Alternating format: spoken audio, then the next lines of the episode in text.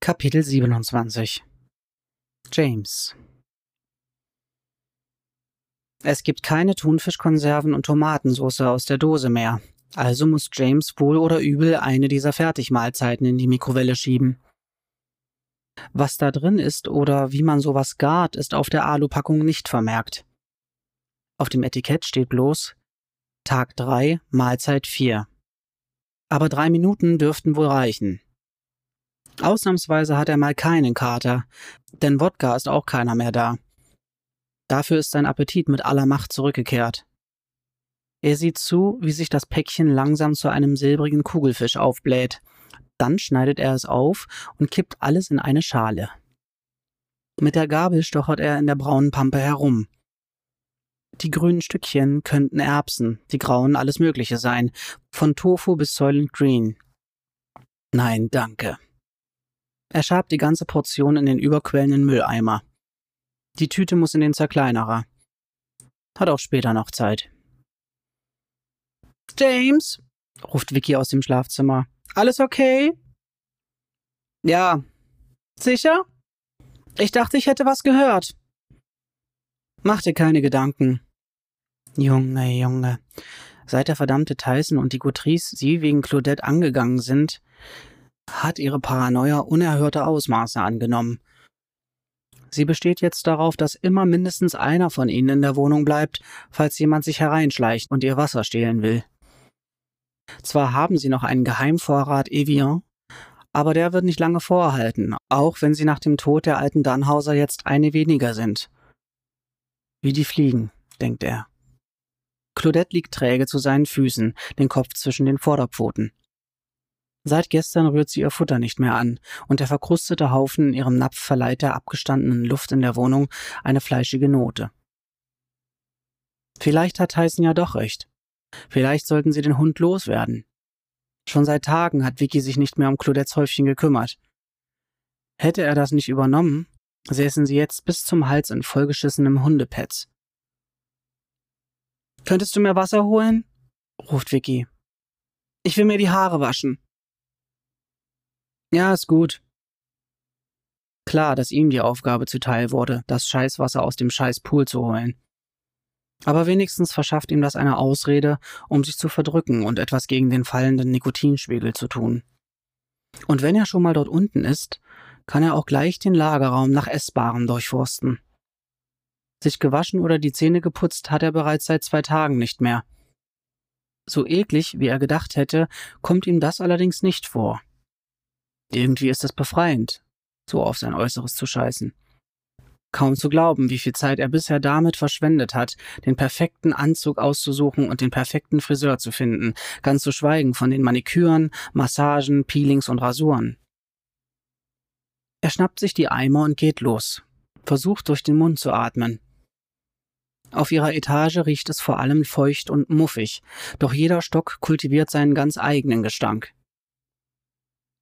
Der bei weitem widerlichste ist der fünfte, auf dem es mieft wie auf einer öffentlichen Toilette. Vicky weigert sich, die Komposttoilette im achten zu benutzen und spült lieber mit Wasser aus dem Pool. Er hat vorgeschlagen, Gregs Bad im zweiten zu benutzen, bevor noch jemand anders auf die Idee kommt, aber bislang hat sie es nicht getan. Der ganze Laden ist ein einziges Gesundheitsrisiko, es ist nur eine Frage der Zeit, bis irgendwer krank wird. Als er das letzte Mal mit Claudette Gassi war, um heimlich zu rauchen, kläffte der Köter unaufhörlich den Aufzugsschacht an. Von drinnen quiekte es zurück. Ratten. Verdammte Nager, die in dem Sumpf am Schachtboden leben. Riesenviecher. Er geht am Fitnessraum vorbei, in dem offenbar jemand Basketball spielt. Bestimmt wieder Brad Guthrie. Das Columbine Kid, wie Vicky ihn inzwischen nennt. James hofft, dass dieser psychotische Mistkerl verschwunden ist, bis er seine Zigarette geraucht hat und zurückkommt. Im Lagerraum steckt er sich sofort eine an. Dass man den Rauch dort riechen könnte, interessiert ihn kein bisschen mehr. Sollen Sie mich doch verklagen. Durch die Tür zum Maschinenraum dringt das beruhigende Brummen und Stampfen der Generatoren. Er beäugt die Trockennahrung, hauptsächlich Linsen und getrocknete Borlotti-Bohnen, was auch immer sie mit denen anfangen sollen, und durchsucht den Stapel kulinarischer Wundertüten in der Hoffnung, eine mit Etikett zu finden. Oder wenigstens etwas Besseres als den Schweinefraß von eben. Auf der anderen Seite des Raums knackt und zittert der begehbare Kühlraum, in dem Greg und Caroline Dannhauser den ewigen Schlaf schlafen. Ohne zu wissen wieso, verspürt er plötzlich den Drang, einen Blick hineinzuwerfen. Ehe er sich eines Besseren besinnen kann, marschiert er auch schon hinüber und zieht die Tür auf. Die Tür ist noch nicht weit genug auf, um hineinzusehen, da umhüllt ihn bereits der Gestank von Fäulnis und verwesendem Fleisch. Scheiße. Er wirft die Tür zu, krümmt sich und kämpft dagegen an, sich zu übergeben. Was hat er sich dabei bloß gedacht? Ganz offensichtlich ist der Kühlschrank genauso kaputt wie alles andere in diesem beschissenen Drecksloch. Er nimmt einen tiefen Zug von seiner Zigarette und schreit panisch auf, als ihm jemand auf die Schulter tippt. Er wirbelt herum. Es ist Ruben. James weicht zurück, drückt sich gegen die Kühlschranktür. Warum hat er bloß seine Glock nicht dabei? Hat der Typ das mit Greg auch so gemacht? Was soll das, sich einfach so anzuschleichen? Tut mir leid. Ich war im Maschinenraum. Jemand muss nach Generator schauen. Ach, wirklich? Ja, sonst macht niemand. Das stimmt allerdings. Jetzt, da Will und Leo eingetragene Mitglieder der Klapsmühlenbrigade sind, wüsste er auch nicht, wer sich sonst darum kümmern sollte, Treibstoff nachzufüllen oder was auch immer da zu tun ist. James kommt nicht umhin, Ruben zu bewundern. Der Kerl hat Eier aus Stahl. Er selbst würde so ein Risiko kaum eingehen. Nicht solange Brad und Cam auf diesen Fluren unterwegs sind. Kann ich Zigarette haben? Was? Eine Zigarette?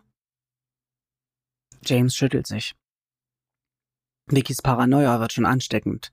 Zum ersten Mal steht er Ruben Auge in Auge gegenüber. Der Mann ist winzig, zierlich geradezu. Greg war groß wie ein Grizzly, schwer vorstellbar, dass Ruben ihn überwältigt hat. Außerdem ist er kaum in der Verfassung, James anzugreifen. Er ist nur noch Haut und Knochen, scheint kaum Luft zu bekommen. Nein.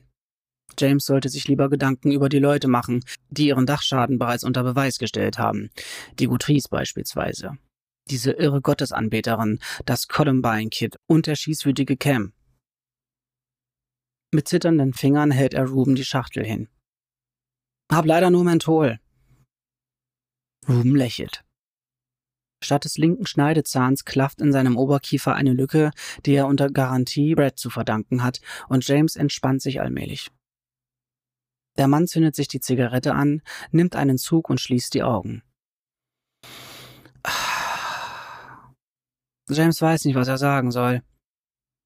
Ähm, wie geht es Ihnen denn inzwischen, Ruben? Besser, sagt er. Doch ein trockener Husten straft ihn sofort Lügen. Mit verletzter Lunge sollte er nicht rauchen, aber James spart sich einen Kommentar. Schlimm, was hier passiert ist. Das ist ja wohl die Untertreibung des Jahres. Glauben Sie, wir kommen hier raus? Ruben zuckt mit den Schultern. Ich weiß nicht. Jemand muss kommen. Sie haben draußen jemand? Niemanden, der wüsste, dass wir hier sind. Und Sie? Nein. Keine Familie? Nein. Auch nicht in. Er weiß nicht mal, wo der Mann herkommt. Mexiko, Puerto Rico, irgendein Loch in der dritten Welt. Nein, meine Eltern sind gestorben. Achselzucken. Ich bin allein. James nimmt einen letzten Zug, tritt die Kippe aus und reicht Ruben die Schachtel. Für später. Wirklich? Ja. Um ein Haar hätte er ihm verraten, dass er noch eine halbe Stange übrig hat, lässt es dann aber bleiben. Da ist sie wieder, die Paranoia. Der Mann soll lieber keinen Grund haben, in ihrer Wohnung herumzuschnüffeln. Danke, Sir. James. Danke, James. Kein Problem.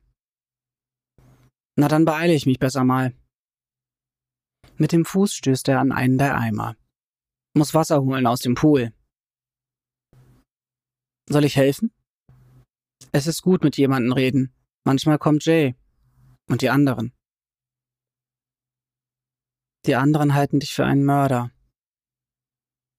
Aber Mörder oder nicht, wenn er ehrlich ist, hätte er lieber Ruben dabei, als Brad Guthrie allein zu begegnen, falls der noch im Fitnessraum sein sollte. Klar, warum nicht? Die Tür zum Lagerraum fliegt auf und James wirbelt erschrocken herum. Kate stürmt herein, atemlos, keuchend, das Haar zerzaust. Ich. Ich will nur was Nettes für Sarita holen. Nett ist das Letzte, was es hier zu finden gibt. Sie scheint ihn gar nicht zu hören, und auch Ruben nimmt sie kaum zur Kenntnis. James überrascht das nicht. Sie alle sind angespannt, und Vicky hat Kate seit ihrer Ankunft in einem Fort angezickt. Ruben und James machen sich auf den Weg die Treppe hinauf. Das Geprelle aus dem Fitnessraum hat zum Glück aufgehört. Ist ihm wohl langweilig geworden, dem Jungen.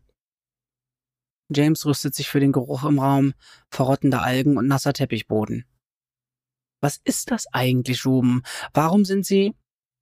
Ruben packt ihn am Arm. Puta madre. Bitte? Dann sieht er es. Im Pool treibt eine Leiche.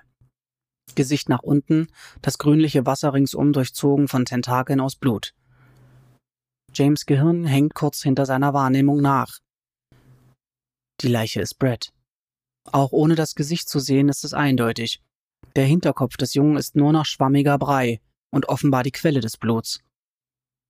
Ruben schleudert sich die Schuhe von den Füßen, läuft zum Beckenrand und springt hinein, nähert sich klatschend und spritzend der Leiche. Helfen Sie mir! Doch James kann sich nicht rühren.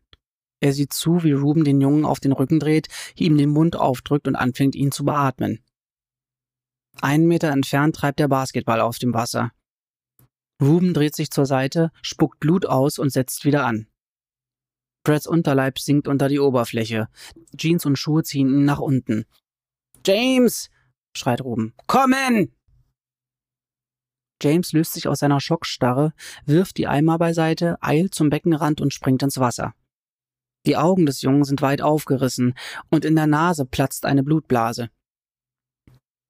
James zwingt sich, Brad nicht ins Gesicht zu sehen, hebt Beine und Torso des Jungen an, streckt ihn aus dem Wasser aus. Sein letzter Erste-Hilfe-Kurs ist Jahre her, doch ein, zwei Dinge fallen ihm wieder ein.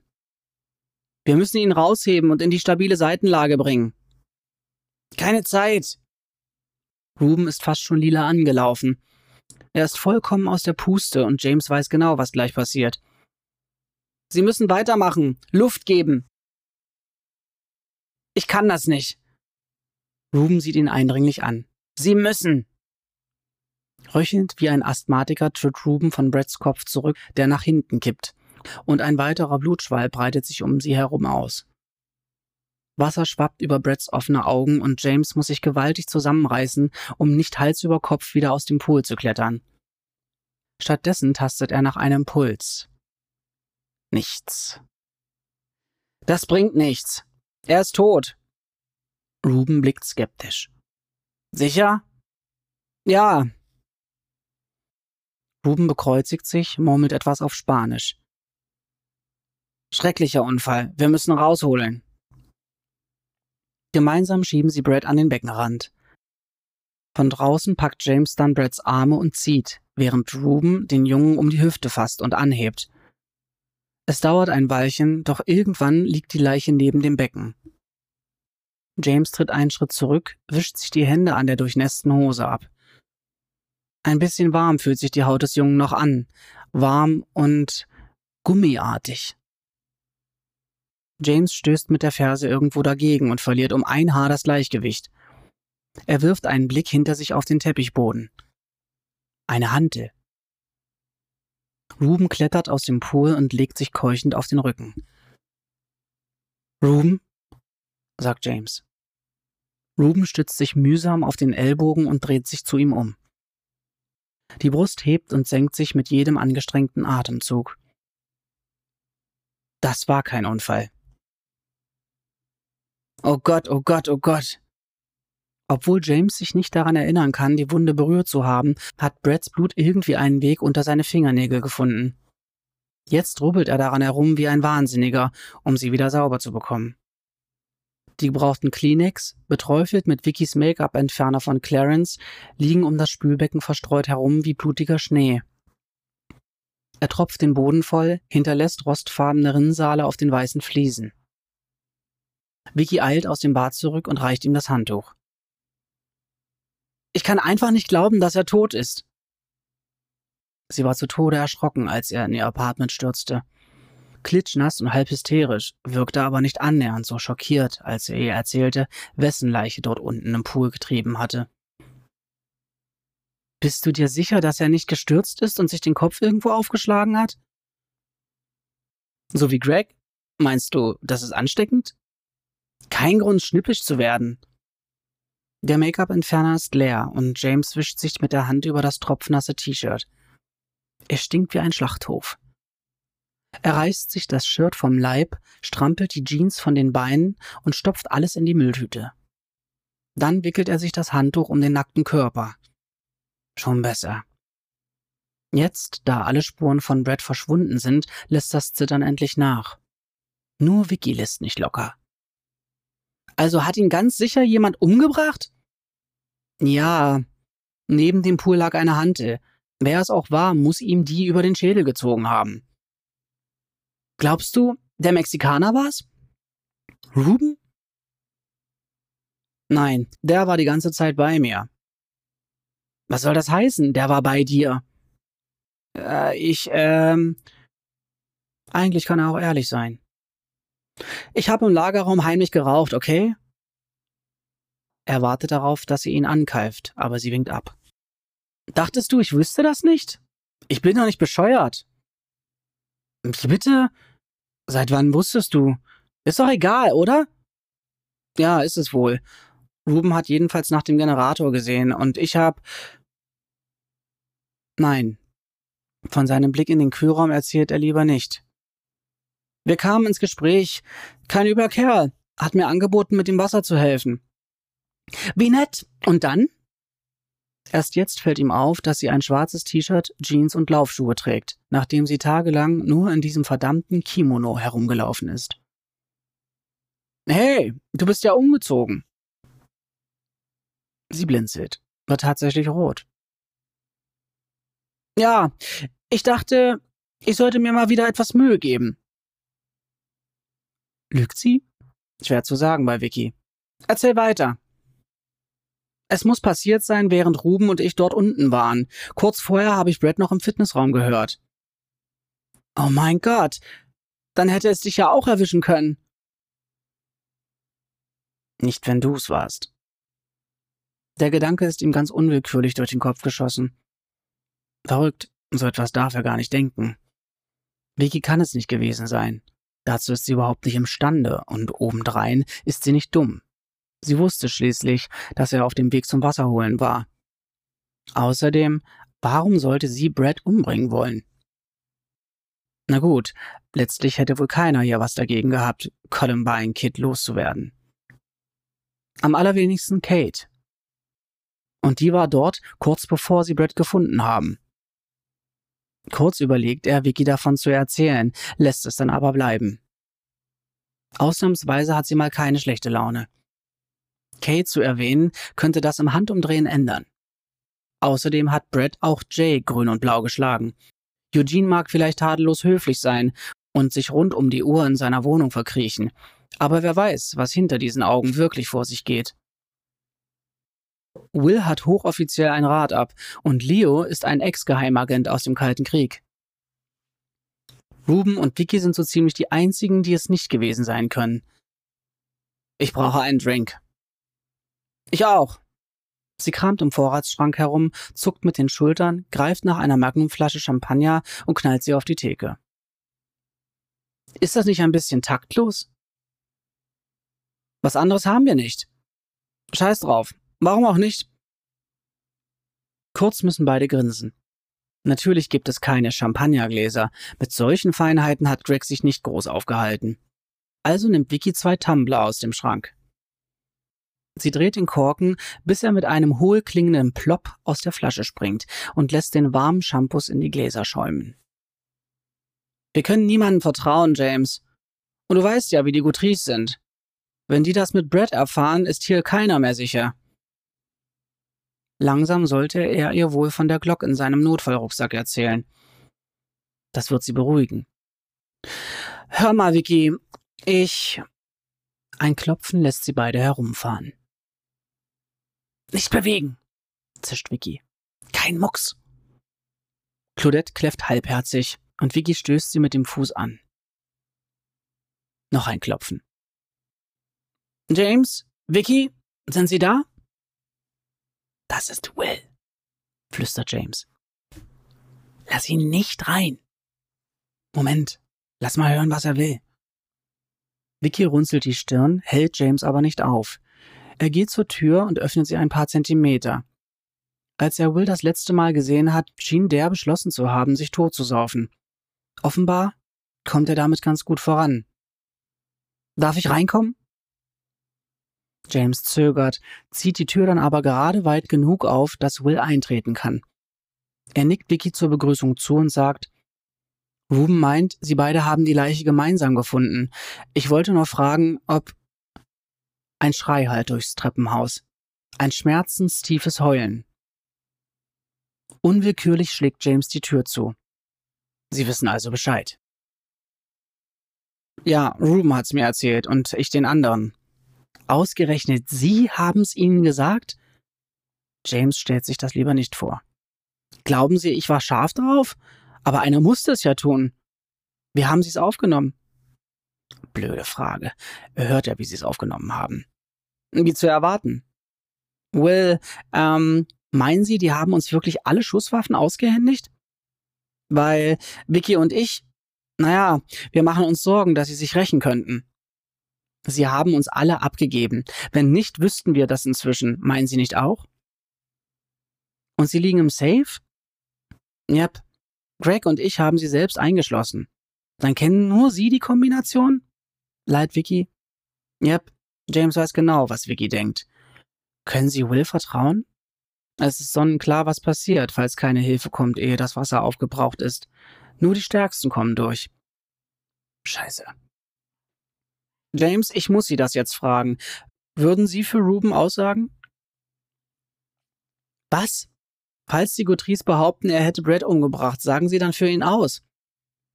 Er seufzt. Ich würde mich da lieber raushalten. Kurz flackert Abscheu in Wills Augen auf. Fick dich, denkt James. Du musst gerade reden. Seit du uns in diese Scheiße reingeritten hast, bist du doch nur noch am Saufen, also spiel hier nicht den Ritter in strahlender Rüstung. James rülpst, schmeckt den Shampoos auf der Zunge. Gut, Will ist nicht der Einzige, der keine Sorgen ersäuft. Meinetwegen, ich sage aus, was immer das auch bringen soll. Aber was geht Sie das eigentlich an, Will? Naja, ich fühle mich eben schuldig. Was? Nach. Nach der Explosion habe ich nicht mehr nach ihm gesehen, darum fühle ich mich mies.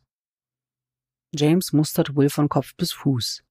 Er hat abgenommen, was ihm gar nicht schlecht steht, und irgendwie ist diese zerbrechliche Ehrlichkeit einfach charmant. James ist nie so gewesen. Verstehe. Jemand ist auf Brad losgegangen. Ja. Wills Blick wandert zu der Champagnerflasche, doch James wird einfach nicht schlau aus dessen Miene. Einen irrsinnigen Moment lang stellt er sich vor, wie er sagt, wollen Sie vielleicht ein Gläschen mit uns trinken, alter Freund? Haben Sie eine Ahnung, wer es gewesen sein könnte? fragt Vicky. Nein. Aber an Feinden hat's Brett nicht gemangelt. Tja, wir müssen es jedenfalls rauskriegen, sagt Vicky.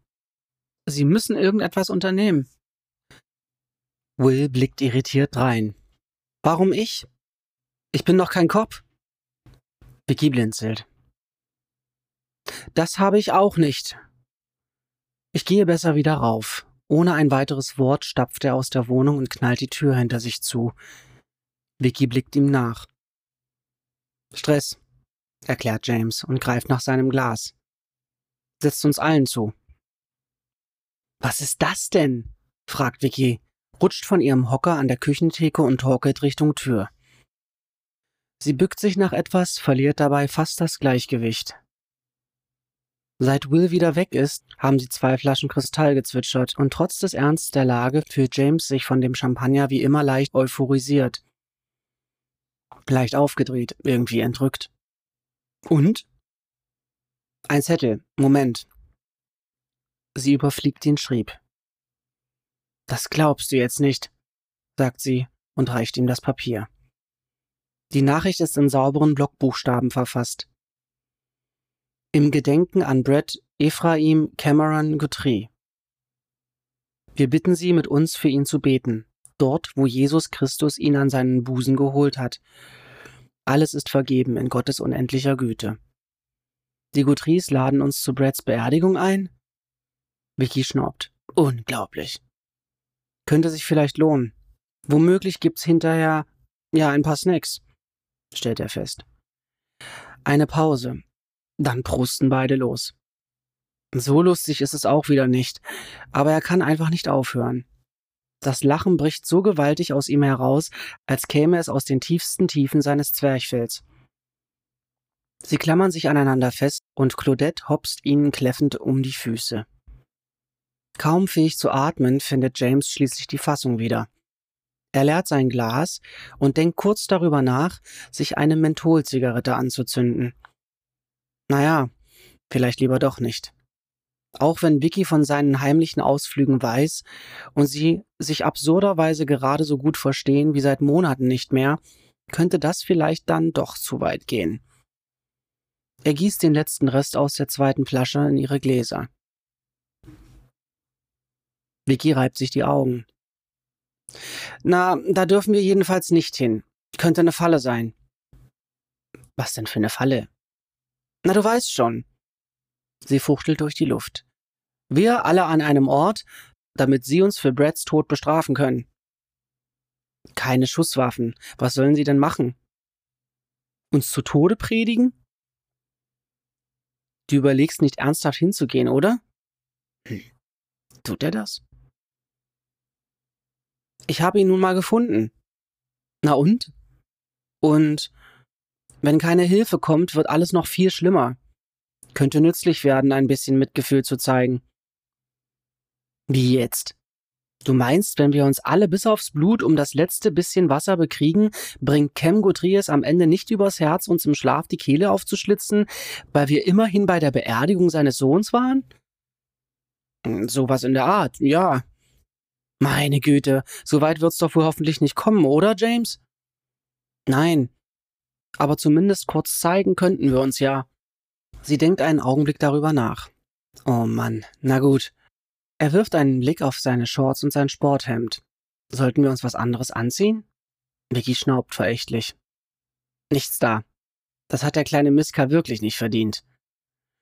Sie steigen die Treppe runter zum Fitnessraum, wo Gina in einem strengen schwarzen Kleid an der Tür steht, das ihr mehr als eine Nummer zu groß ist.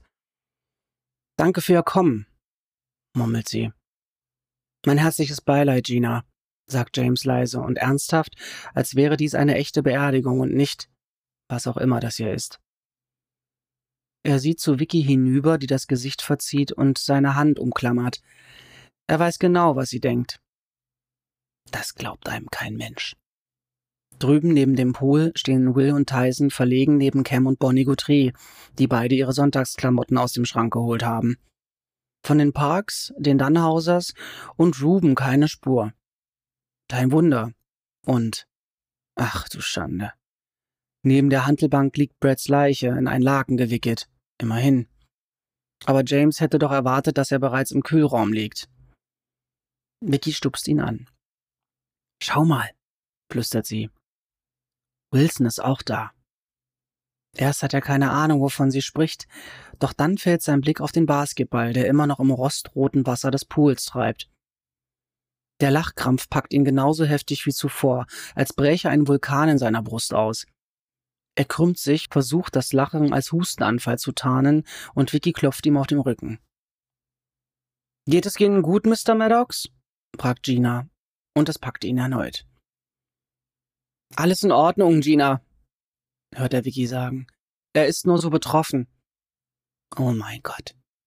Tränen strömen ihm über die Wangen. Er reibt sich die Augen und richtet sich auf. Bonnie und Cam ignorieren ihn, doch Tyson starrt Vicky und ihn mit der reinsten Verachtung im Blick an. Reichen wir uns die Hände, fordert Bonnie sie auf. Sie klingt klar und gefasst, ohne den leisesten Hauch Trauer in der Stimme. Gemeinsam bilden sie einen Kreis. Irgendwie ist James neben Tyson gelandet und es kommt zu einem beinahe komischen Moment, als Tyson das Gesicht verzieht, zurückweicht und aussieht, als wollte er sich weigern, James die Hand zu geben. Auf seiner anderen Seite drillt Vicky ihm die Fingernägel in die Handfläche. Ohne jede Vorwarnung beginnt Bonnie ein langes Gebet über Bußfertigkeit und das ewige Leben zu rezitieren. James Gedanken driften ab. In seinem Magen blubbert sauer der Alkohol. Der Geruch macht ihm langsam zu schaffen. Nicht halb so schlimm wie der faulige Gestank, der ihm aus dem Kühlschrank entgegenschlug, aber es hängt doch der Eisengeruch vergossenen Bluts in der Luft. Ohne Vorwarnung heult Cam plötzlich auf und reißt sich von ihnen los. Daddy! ruft Gina ihrem Vater nach, doch der stürmt durch die Tür. Vicky sieht James fragend an. Er zuckt mit den Schultern. Bonnie sieht Tyson an, der eine Hand hochhält und mit geschlossenen Augen in einen Sermon über Gerechtigkeit und Vergebung und ähnlichen Mist ausbricht. James blendet seine Stimme aus. Was Bonnie wohl sagen würde, wenn sie Tyson an jenem Abend beim Verkaufswochenende gesehen hätte. Wie er sternhagelvoll und mit der Hose um die Kniekehlen lachte, johlte und darum bettelte, dass im nächsten Augenblick kracht die Tür auf und alle schrecken zusammen. Oh, scheiße, zischt Vicky. Cam schiebt Ruben vor sich her. Mit einer Hand hat er den kleinen Mann an den Haaren gepackt und mit der anderen hält er ihm ein Messer an die Kehle. Für jemanden, der kurz davor steht, den Hals aufgeschlitzt zu bekommen, wirkt Ruben erstaunlich gelassen. Will spricht als erster. Cam, lassen Sie ihn los! Sag ihn, was du getan hast! Sag ihn, was du meinem Sohn angetan hast! Cam, er kann's nicht gewesen sein. James war bei ihm. Will wendet sich an James. Sagen Sie es ihm. Doch James kann nicht, bekommt kein Wort heraus. Nicht sein Problem. Er sollte gar nicht hier sein. Gott sei Dank, Cam nimmt das Messer von Rubens Hals. Nein, schreit Will. Doch da hat Cam das Messer Ruben schon in die Seite gerammt.